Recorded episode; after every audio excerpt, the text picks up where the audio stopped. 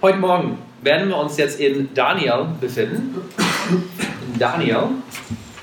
Und in Daniel Kapitel 6. Und Daniel war so ein Mann, der hat schon richtig vieles erlebt und die Geschichten von Daniel, das, das sind so die bekannte Kindergeschichten, die, die hören wir auch sehr gerne in Kindergottesdienste und so weiter. Ähm, das zweite Hälfte des Buches, dem überspringen wir meistens in der Kindergottesdienste, weil das sind all die Visionen und Träume und all dieses Weissagen, was in der Zukunft stattfinden wird. Äh, da werde ich jetzt heute auch nichts verbringen. Es ist eher eine Geschichte äh, aus Daniel Kapitel 6, Daniel und der Löwegrübe. Und diese, diese Geschichte ist auch sehr spannend, aber das, was ich eigentlich betonen will heute Morgen, ist eigentlich, was für ein Typ war Daniel? Was für eine Person war der? Und wenn man das Leben von Daniel auch in, in den sechs Kapiteln betrachtet, das ist wirklich eigentlich erstaunlich zu sehen, wer Daniel war. Und der war ein Mann, der ein ganz klares Zeugnis hat, ein ganz klares Ziel vor Augen hatte. Und es ist eigentlich nur in Kapitel 6, am Ende seines Lebens, wenn er ein alter Mann ist, dass wir jetzt eigentlich hier das Antwort bekommen von, warum er so ist, wie er ist. Weil wenn wir jetzt zurückschauen, in Kapitel 1, da ist natürlich die Geschichte mit Daniel als junger Mann, mit seinen Freunden, die jetzt ausgesucht wurden, die sind dann in Babel und die kriegen dann alles Essen und die sagen, das, das geht gar nicht, das können wir jetzt nicht, nicht essen, das dürfen wir nicht essen, die werden auf der Probe gestellt und kommt dann auch am Ende raus, dass sie dann auch besser aussehen als alle anderen Wahrsager, viel bessere Qualität vom Körper haben und so weiter, aber nicht nur das, die waren auch die beste Wahrsager. Und die, die, die, die hatten wirklich ein gutes Erkenntnis von alles, was, was, da, was da los war. In Kapitel 2 sehen wir Nebuchadnezzar, der König, der dann auch eine eigentlich unvorstellbare Probe gestellt hat. Der hat gesagt, ich habe einen Traum gehabt und ihr sollt es deuten, aber ihr sollt auch den Traum erzählen. Und natürlich kann niemand das. Ich kann nicht, euch nicht sagen, was ihr gestern Abend geträumt habt, weil ich war nicht dabei. Das können wir gar nicht. Aber das war jetzt die Herausforderung und jeder hat natürlich versagt. Aber dann hat Gott jetzt Daniel schon den Traum gegeben und auch der Bedeutung. Und da wird jetzt zweimal in Daniel Kapitel 2 von ihm gesagt, dass er jetzt einen besonderen Geist hat. Dass er einen Geist von Gottes hatte. Dann kommt Kapitel 3, die drei Männer im Feuerofen, auch die werden jetzt auf der Probe gestellt. Die drei werden jetzt von dem König jetzt in den Feuerofen geworfen, aber davor kommt dann Vers 17 wo er dann sagt, ja, ob Gott, unser Gott, dem wir dienen, uns retten kann, das kann er. Er kann uns retten, aber es ist nicht unsere Sache. Das muss Gott entscheiden. Und dann auch von denen wird dann Ende von Vers 28 in Kapitel 3 dann erzählt, dass diese Männer nur Gott dienten. Und da hat Nebuchadnezzar jetzt dann auch erkannt, Vers 29, der kommt dann auch zu der Schlussfolgerung, denn es gibt keinen anderen Gott, der so retten kann. Nebuchadnezzar fängt jetzt an zu, zu kapieren von, hey, da, da gibt es keinen anderen Gott wie der Gott von Daniel und der Gott von diesen drei Männern. Das ist schon ganz merkwürdig. Dann kommt Kapitel 4. Dann Nebuchadnezzar nochmal ein Albtraum. Und dann kommt Daniel auch zu Nebuchadnezzar zur Seite, um ihm zu helfen, zu unterstützen. Und da wird von Daniel jetzt gesagt, zweimal, einmal in Vers 6 und einmal in Vers 15, weil der Geist der heiligen Götter in dir ist. Das war jetzt etwas, das jeder in, in seiner ganzen Bekanntschaft, der wusste, Daniel ist ganz besonders. Der Geist Gottes ruht auf ihm. Gottes, Gottes Geist ist da. Und wir können es sehen, wir können es spüren, wir können es dann auch erfahren, indem, wenn wir etwas sagt, dann von, wow, das war Gott, der das gesagt hat. Das war nicht Daniel, das war einfach, wow. Und was sehen wir dann auch am Ende von Kapitel 4? Da sehen wir dann auch, dass Nebuchadnezzar dann letztendlich auch wirklich verstanden hat, was Daniel gesagt hat. Kapitel 5, neuer König, neue Diktatur. Da kommt dann der Sasa darauf und auch da handelt Gott, der schreibt dann mit der Hand Gottes dann in der Wand und niemand kann es deuten. Der König hat fürchterliche Angst. Und was tut Daniel? Der kommt zur Seite und der sagt, das ist, was da steht. Und ich kann es dir deuten. Und auch hier wieder, Vers 11, indem der Geist der heiligen Götter in dir ist. Und auch deine neuen Königreich wird jetzt erkannt, wer Daniel ist. Der hat einen Geist Gottes um ihn herum. Dann Vers 14 wird es nochmal gesagt, der Geist der Götter in dir ist. Jeder hat es erkannt. Daniel hatte Beziehung zu Gott. Sein Zeugnis war unglaublich klar. Und dann kommen wir jetzt zu Kapitel 6. Aber wenn wir jetzt, ein, ein, egal was für ein, ein, Buch wir lesen, jede Geschichte, jede Kapitel, der wir lesen, der fängt dann auch in einen Zusammenhang an. Und Kapitel 6 ist jetzt das Ende von Daniels Leben. Der hat schon das alles vorher erfahren. Die anderen fünf Kapitel, die anderen fünf Geschichten, die da alles abgelaufen ist, das hat ihn jetzt zu dem Punkt gebracht, wo wir uns jetzt gerade befinden, in Kapitel 6. Und es ist dann gut zu wissen, dass das nicht nur ein Kapitel aus der Bibel nur eine Geschichte ist, aber das hängt alles jetzt zusammen. Und das finden wir uns jetzt heute. Und da sehen wir wieder, dass Daniel ein klares Zeugnis hat. Jeder wusste, wer Daniel war. Jeder wusste, dass er eine Beziehung zu Gott hatte. Dass da eine enge äh, Verwandtschaft war dazwischen, was er sagte und was Gott sagte. Es war einfach klar. Und da habe ich dann, während wir diese ganze Kapitel durchmachen, heute Morgen, habe ich da an euch auch eine Frage. Wie ist euer Zeugnis?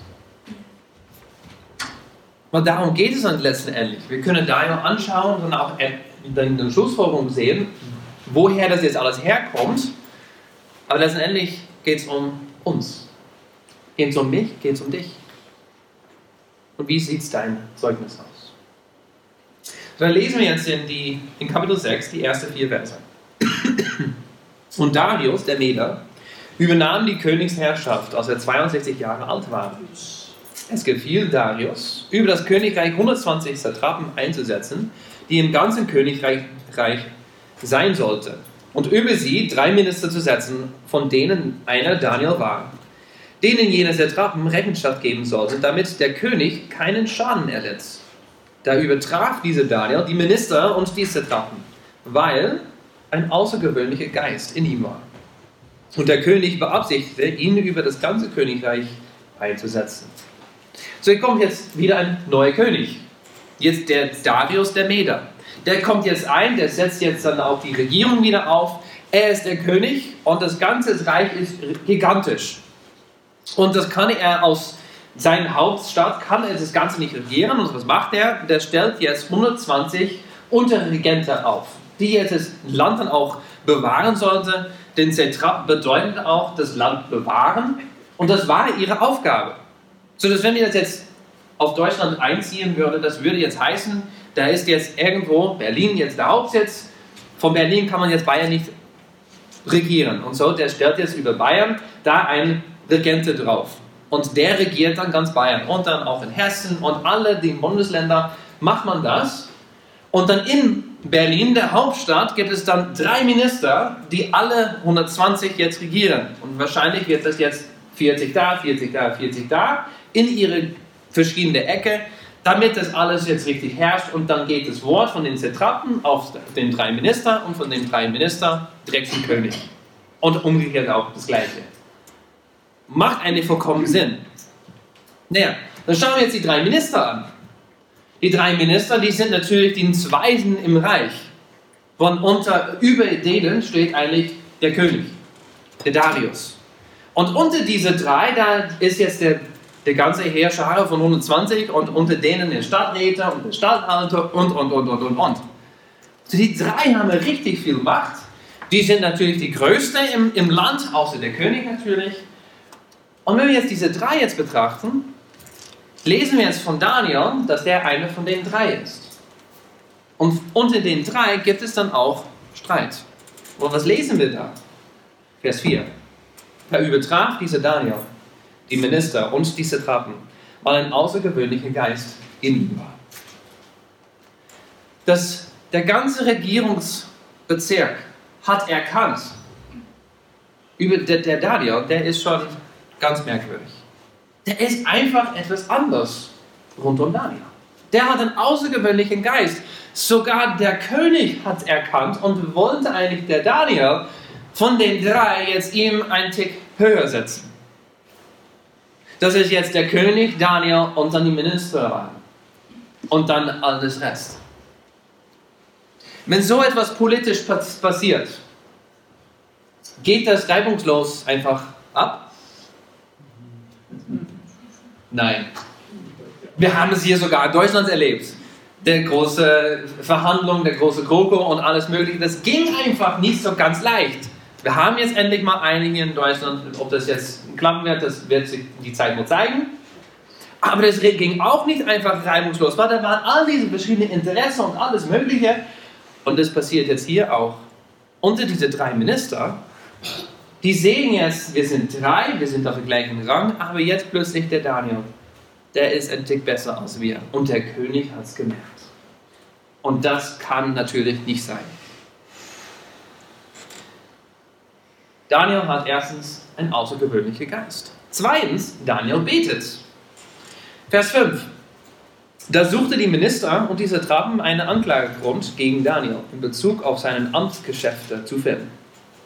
Aber sie konnte keinerlei Anklagegrund und nichts Schlechtes finden, weil er treu war und keinerlei Nachlässigkeit oder Schlechtes bei ihm zu finden waren.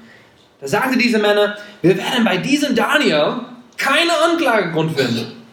Es sei denn, dass wir im Gesetz seines Gottes etwas gegen, etwas gegen ihn finden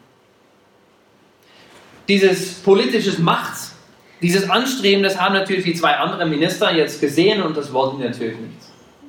Es ist eigentlich klar, man sieht ihren eigenen Sinn und Zweck, ihre eigene Macht und, und Regierung auch behalten wollen. Und wenn Daniel jetzt da irgendwo denen ist, ja, dann ist es eine gegessene Sache. So, die, die haben dann versucht, okay, da muss etwas Schlimmes in das Leben von Daniel sein die wir jetzt aus der, dem Schränke rausholen können und das dann auch vorspielen können und alle die Zeitungen werden dann das auch sagen und dann wird dann jeder auch merken, Daniel ist nicht genauso, wie wir es alle denken. Und die versuchen das und der Schlussfolgerung ist, da gibt es nichts. Daniel ist un unlässig, der, der, der, der ist einfach fast perfekt. Die haben gesucht und haben nichts gefunden. Außer, dass er ganz religiös ist dass der jetzt eine Beziehung zu Gott hat. Der hat diese außergewöhnliche Geist und okay, der, der behauptet jetzt Gott zu fürchten Gott zu dienen und Gott nachzugehen. So das heißt, wenn wir ihn jetzt in eine Falle locken wollen, brauchen wir jetzt seine Beziehung zu Gott zu brauchen. Was tun die dann? Vers 7. Daraufhin stürzte diese Minister und zertraten zu König und sprachen zu ihm so: König Darius, lebe ewig alle Minister des Königreichs, die Statthalter und Satrapen und die Staatsräte und Verwalter haben sich beraten, dass der König eine Verordnung erlassen soll und ein Verbot bestätigen soll, dass jeder, der innerhalb von 30 Tagen an irgendeinen Gott oder Menschen eine Bitte richtet, außer an dich, König, in die Löwegrube geworfen werden soll. Nun, König, erlass das Verbot und lass ein Schriftstück ausfertigen und nichts geändert werden darf nach dem Gesetz der Meder und Persen, das unaufhebbar ist. Daraufhin ließ der König Darius das Schriftstück und das Verbot ausfertigen. Wir haben jetzt eine ganz schlaue Idee. Der König Darius, der war schon richtig von sich selber schon groß und er dachte, ich bin der Beste, ich bin der Größte. Die kommen dann natürlich mit seinem ganz großen Plan. König, du bist noch nicht groß genug. Wir sollen eigentlich eine Ordnung äh, veranlassen, dass Menschen eigentlich nur zu dir beten dürfen. 30 Tage lang. Wenn man sich hinkniet, zum Gott zu anbeten, es geht eigentlich gar nicht um Gott, wir sollen jetzt dich loben. Wir sollen dich anbeten. König, unterschreib bitte das Gesetz. Das wäre doch ein Top-Ding. Und wenn, das, wenn jemand so dumm wäre, um das nicht zu machen, ja, da gibt es die Löwegrube, die bauen auch Essen. Der König, der schon so einen großen Kopf hat, der bekommt so eine und sagt, boah, hm, ja, hört sich gut an. Unterschreibt es und es ist Gesetz. Niemand darf für 30 Tage lang irgendwelchen Gott anbeten, außer nur dem König. Was tut Daniel? Vers 11. Und aus Daniel erfuhr, dass das Schriftstück ausgefertigt war, ging er in sein Haus. Er hatte aber in seinem Obergemach offene Fenster nach Jerusalem hin. Und dreimal am Tag kniete er auf seinen Knien nieder, bete und pries vor seinem Gott, wie er es auch vorher getan hat. Was tut Daniel? Der geht zurück nach Hause. Der klettert aus dem Haus und wie auch heute noch in der Nahosten, die, all die Häuser sind Flachdächer und meistens gibt es auf das Haus meistens auch noch ein, ein kleineres Gästezimmer. Äh, da war, war das Haus, die Häuser sind meistens ganz klein und oben drauf, da gibt es ein kleines Hütchen drauf. Ähm, war meistens auch sehr kühl, weil es ein Hütchen ist, man kann die Fenster gleich aufmachen, der Wind geht dann quer durch. Ähm, es war entweder für die Gäste, Daniel hat jetzt gebraucht aus seinem Gebetszimmer, hat dann die Fenster auf aufgemacht Richtung Jerusalem, wo der Tempel früher war, der ist jetzt zerstört worden in dieser Zeit. Aber da war jetzt die Gegenwart Gottes und seine Hoffnung, sein, sein Verlangen war auch, dass Gott Israel wiederherstellt. Und er betet dann in die Richtung von Jerusalem, um zu sagen von, oh Gott, gedenke uns, gedenke jetzt Jerusalem, den Tempel, dass das wieder da sein soll. Und er macht einfach weiter, genauso wie er es vorher getan hat. Weil seine Beziehung zu Gott war einfach so wichtig für ihn. Daniel betet, trotz Schwierigkeiten, trotz die Verfolgung, die eigentlich kommen kann, und er weiß die Konsequenzen, wenn man nicht zum König betet, wird man eine Löwengrube. Was macht er? Seine Beziehung zu Gott war ihm so wichtig, dass er es trotzdem macht. Und trotzdem, Daniel war gehorsam. Vers 12. Da stürzte jene Männer herbei und fanden Daniel betend und flehend vor seinem Gott. Darauf näherte sie dem König und sprachen vor ihm bezüglich des Königes Verbotes. Hast du nichts? Ein Verbot ausfertigen lassen, dass jeder Mann, der innerhalb von 30 Tagen von irgendeinem Gott oder Menschen etwas erbittet, außer von dir, König, in der Löwegrube geworfen sollte? König? Hast du nicht dieses Gebot unterschrieben? Und für Darius ist das natürlich eine klare äh, Ja. Das habe ich vorgestern oder gestern gemacht. Na klar habe ich das gemacht. Warum fragst du überhaupt? Vers 14. Darauf antwortete sie und sprach vor dem König. Daniel, einer der Weggeführte aus Juda, schenkt weder dir, König, noch dem Verbot, das du ausfertigen lassen, Beachtung, sondern er betet dreimal am Tag. Da missfiel es dem König, als er die Sache hörte, sehr, und er besann dann darauf, Daniel zu retten, und bis zum Untergang der Sonne bemühte er sich, ihn zu befreien. In dem Moment erkannte jetzt Darius, was abgelaufen ist. Die Minister haben jetzt Eifersucht gehabt auf der Stellung, die Daniel jetzt bekommen würde. Und es gefiel ihm gar nichts. Sein Herz war jetzt gestürzt, war betrübt und der hat dann wirklich auch versucht, nachdem jetzt dem Minister dann auch alle weggegangen sind, der saß dann da und dachte, wie kann ich mir jetzt das umändern? Weil die Gesetze von den Mede und Persern, die waren unendlich. Wenn da jetzt aufgeschrieben wurde und mit dem Siegelring des Königs dann auch bestätigt wurde, konnte man das nicht ändern. War, war einfach, das Wort war einfach fest. Und wenn jemand dem Gesetz gebrochen hat, dann müsste die, die Strafe, die auch, weil das Gesetz auf, ausgefertigt wurde, müsste dann auch ausgetragen werden. Und der war einfach jetzt ratlos. Der hat wahrscheinlich auch andere Schriftgelehrte hergehoben von, was können wir jetzt leisten, was können wir tun, damit jetzt unser Daniel jetzt frei werden, gemacht werden kann. Bis zur Abend. Und in die Abendstunde, Vers 16. Da stürzte diese Männer zum König und sagte zum König, wisse König, dass die Mede und Perser ein Gesetz haben, wonach kein Verbot und keine Verordnung, die der König erlassen hat, abgeändert werden darf. Das ist eigentlich so ziemlich hart. Natürlich war ihr eigene Gier hier, aber die belehren jetzt der König. König, du hast jetzt dieses Gesetz geschrieben. Du musst es jetzt auch aus fertigen lassen. Da haben sie sich schon etwas getraut, so etwas zu sagen, zu dem König, der alles in der Macht hatte, um, um denen auch ein, ein, zu strafen. Aber die kommen jetzt her, die wussten, dass, dass der König jetzt sich bemüht hat, um jetzt Daniel frei zu, zu, zu setzen, aber Die kommen und belehren jetzt den König und sagt, jetzt ist es Zeit. Gesetz steht, Löwengrube. Mach es. Vers 17. Dann befahl der König.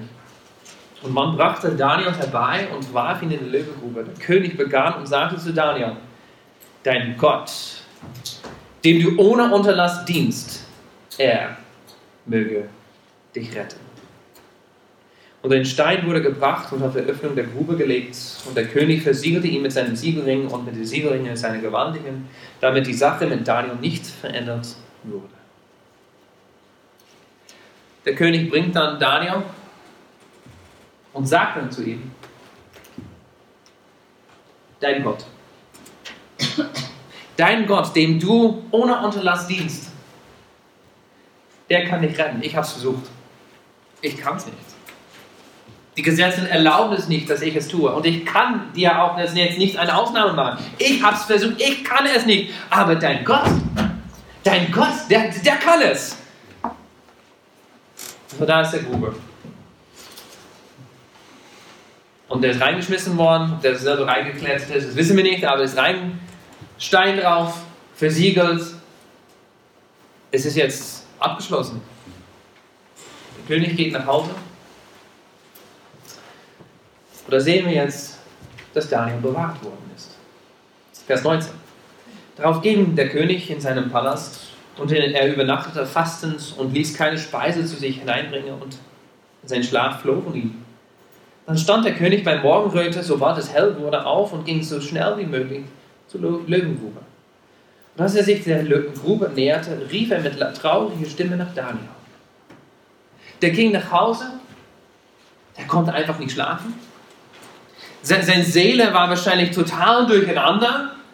Der ließ auch kein Essen kommen, kein Amüsement, keine Frauen, nichts. Der wollte einfach allein sein, nur ihn und sein Gewissen. Und der hat einfach gerübelt damit und der kam nicht klar, bis der Sonne aufging und dann sofort zum Löwegrube. Der sein Herz immer einfach gestört und von was ist jetzt los? Was ist mit Daniel passiert? Ich muss das herausfinden. So schnell wie möglich hingegangen und mit trauriger Stimme, weil die Löwe sind da, die, die werden mit Absicht nicht gefuttert, damit wenn da jetzt eine reingeschmissen wird, dass die sofort... Der ruft dann mit trauriger Stimme. Vers 21.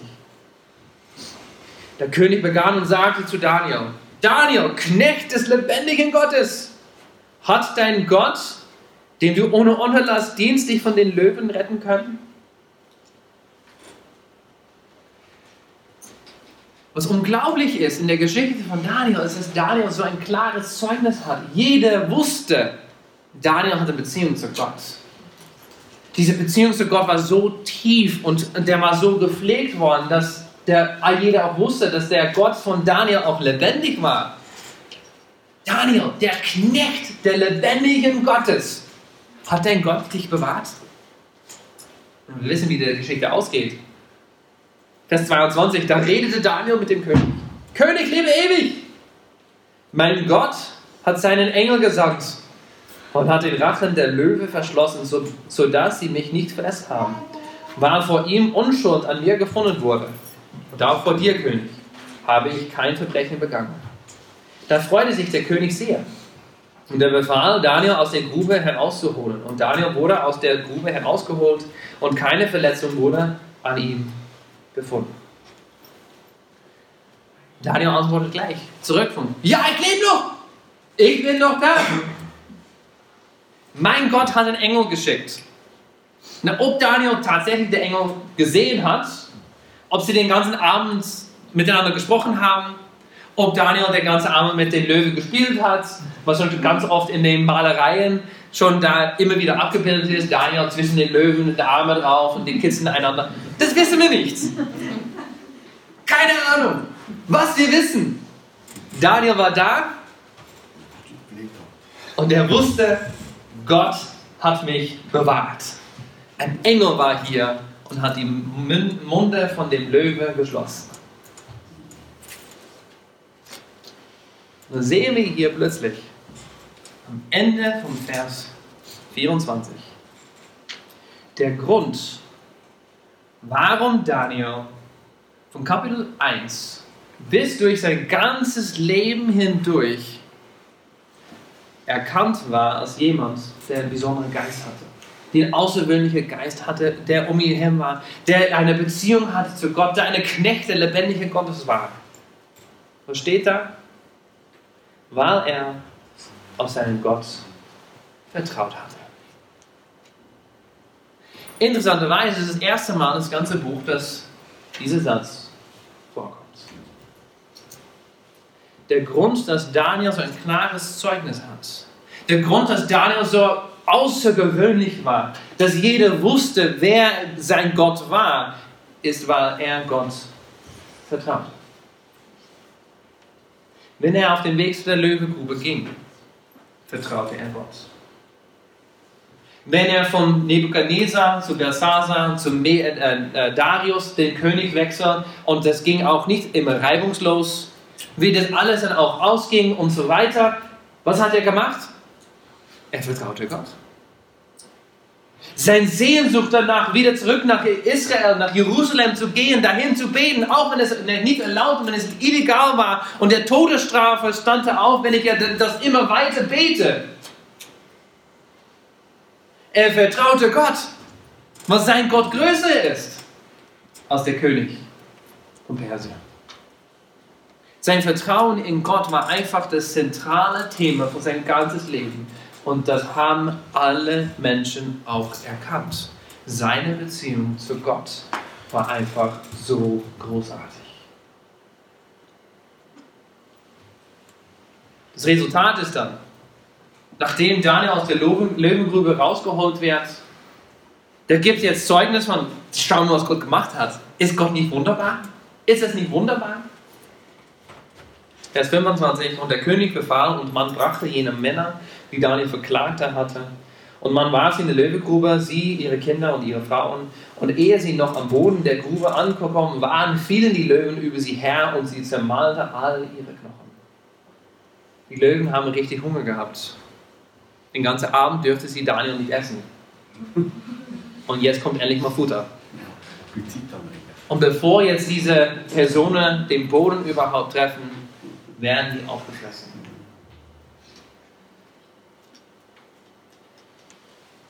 Meistens hört da die Geschichte auf. Und das ist das Spannende. Das 20. Kapitel geht noch vier Verse weiter.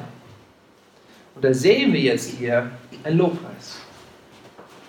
Ein Lobpreis von jemand, der Daniel schon angeschaut hat, gesehen hat, erkannt hat, dass Daniel eine ganz besondere Beziehung hat zu Gott. Daniel gibt Zeugnis und sagt, ja, ich vertraue auf den Herrn. Gott kann es machen. Und was tut jetzt Darius? Der schreibt jetzt alle Völker an, in alle Sprachen von seinem Landes und preist jetzt Gott. Vers 26. Dann schrieb der König Darius an alle Völker, Nationen und Sprachen, die auf der ganzen Erde wohnten, euer Friede sei groß. Von mir ergeht der Befehl, dass man in der ganzen Herrschaft meines Königreichs vor dem Gott Daniels zittert und sich fürchtet, denn er ist der lebendige Gott und bleibt in Ewigkeit. Und sein Königreich wird nicht zerstört werden und seine Herrschaft währt bis ans Ende. Er, der rettet und befreit und Zeichen und Wunder im Himmel und auf Erde tut, er hat Daniel aus der Gewalt der Löwen gerettet. König Darius schreibt jetzt ein Lobpreis. Er erkennt jetzt zumindest, wer Gott ist. Ob der wirklich zum Glauben gekommen ist, das werden wir im Himmel erfahren. Ob der dabei ist. Der hat es zumindest erkannt, wer Gott ist. Und der macht jetzt der, der, Schlussfolgerung, der Gott von Daniel, für den müssen wir zittern. Von dem müssen wir Furcht haben. Und wie der gehandelt hat, wie er jetzt den Daniel aus der Löwegrube herausgeholt hat und bewahrt hat und befreit hat, ja, das kann nur sein Gott. Da gibt es keinen anderen, der das machen kann. Und dieser Gott, der ist der lebendige Gott und bleibt in Ewigkeit. Sein Königreich ist nicht von dieser Erde, der herrscht für eine Ewigkeit. Das ist unglaublich. Das zeigt auch, dass Darius er verstanden hat, dass Gott souverän ist. Der erlaubt jetzt der Darius, König zu sein. Und der König Darius passt in der Plan von Gott hinein. Genau wie, das hat er wahrscheinlich nicht verstanden. Aber der hat kapiert, Gott ist souverän. Der hat alles in der Hand. Sogar, dass Daniel in die Löwengrube geworfen wird, dass Darius jetzt König ist, auch das ist der Plan Gottes. Und darum muss man der Gott Daniels fürchten und zittern. Weil wie er handelt, wie er Wunder und Taten tut, bringt dann auch den Mensch das Erkenntnis, wir können Gott vertrauen. Daniel hat ein ganz klares Zeugnis gehabt. Sein Leben war wirklich gekennzeichnet von, er will dem Herrn vertrauen. Und letztendlich, das letzte Ergebnis, was wir dann auch lesen, lesen dann Vers 29, und dieser Daniel stand im großen Ansehen unter die, der Regierung des Darius und unter der Regierung des Kyros, des Persers. Das letztendliche Schlussfolgerung oder Resultat von der ganzen Geschichte ist, Daniel bekommt dann tatsächlich auch der zweite Ministerschaft. Nicht nur in der Regierung von Darius, aber auch in das nächste. Es ist merkwürdig einfach zu sehen, wenn eine Person, der voll überzeugt ist von Jesus, von seiner Beziehung zu Gott, wirklich sein ganzes Vertrauen auf den Herrn setzt, was Gott dann auch mit dieser Person tut. Und welchen Einfluss Daniel auch gehabt hat. In alle Beziehungen, die er hatte, wo jeder wusste, wer Daniel war. Jeder wusste, wer der Gott Daniels war. Dann komme ich jetzt wieder zurück auf die Frage, womit ich angefangen habe. Wie ist dein Zeugnis? Jeder wusste, wer Daniels Gott war, weil er dem Herrn vertraut hatte. Wie ist dein Zeugnis? Weiß jeder in deiner Verwandtschaft, in deiner Bekanntschaft, auf der Arbeit, dass du dem Herrn vertraust?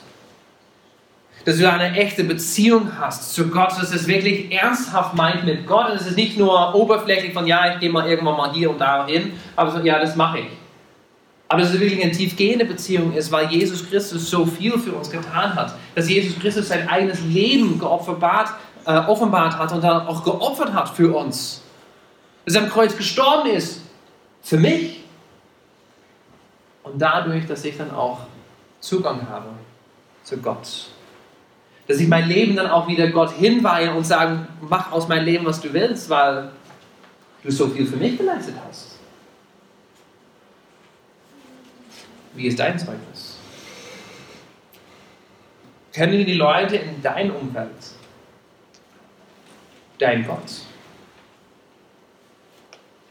Das sind auf der Arbeit oder in der Schule, wenn es jetzt Mittagspause ist und wir machen da die Brotdose auf oder wir haben da etwas gekauft, wir setzen es da hin, wir, wir hocken uns dann auch dazu hin und wir fangen jetzt dann gleich an zu essen. Oder nehmen wir dann kurz die Zeit, um Gott dafür zu danken. Oder schämen wir uns dann und sagen, naja, das ist jetzt die Arbeit, das ist die Schule, ich mache es, hm, ja klar, fertig. Oder nehmen wir wirklich die Zeit, einfach Gott zu danken, zu, zu preisen für das Essen, der vorbereitet wurde für die Kinder, dass deine Mama und Papa es jetzt vorbereitet haben, dass, deine, dass du Mama und Papa hast, die das gerne machen, dass du jetzt auf der Arbeit, meine Frau hat es mir eingepackt, für die Leute, die in der Kantine sind, die es vorbereitet haben, dass sie ja, es ihre Arbeit, aber dass sie da auch Freude dran haben können, um mir das Essen jetzt vorzubereiten, dass ich auf den Tisch habe und dass ich jetzt essen darf. Beten wir dafür? Oder schämen wir? Das ist eigentlich nichts unser Glauben wirklich wahrnehmen wollen. Und dass unser Zeugnis dann auch zurückgezogen wird, dass es nur ganz eng ist und dass niemand es weiß. Aber wenn Jesus Christus uns wirklich so viel bedeutet, dass Jesus Christus wirklich alles für uns getan hat, damit wir eine Beziehung zu Gott haben dürfen, sollen wir eigentlich uns dafür einstellen und dafür einstehen und sagen, das ist mein Gott. Ich vertraue auf ihn. Er hat mir das Essen vorbereitet. Er ist derjenige, der mir das Essen gegeben hat. Lass uns jetzt beten. Und wir beten für das Essen. Mit voll Eifer und, und, und, und wir wollen einfach die Zeit nehmen, um da zu beten für das Essen, für die Arbeit, für die Kinder, für alles, was auf uns zukommt. Genauso wie Daniel die Zeit genommen hat, dreimal am Tag.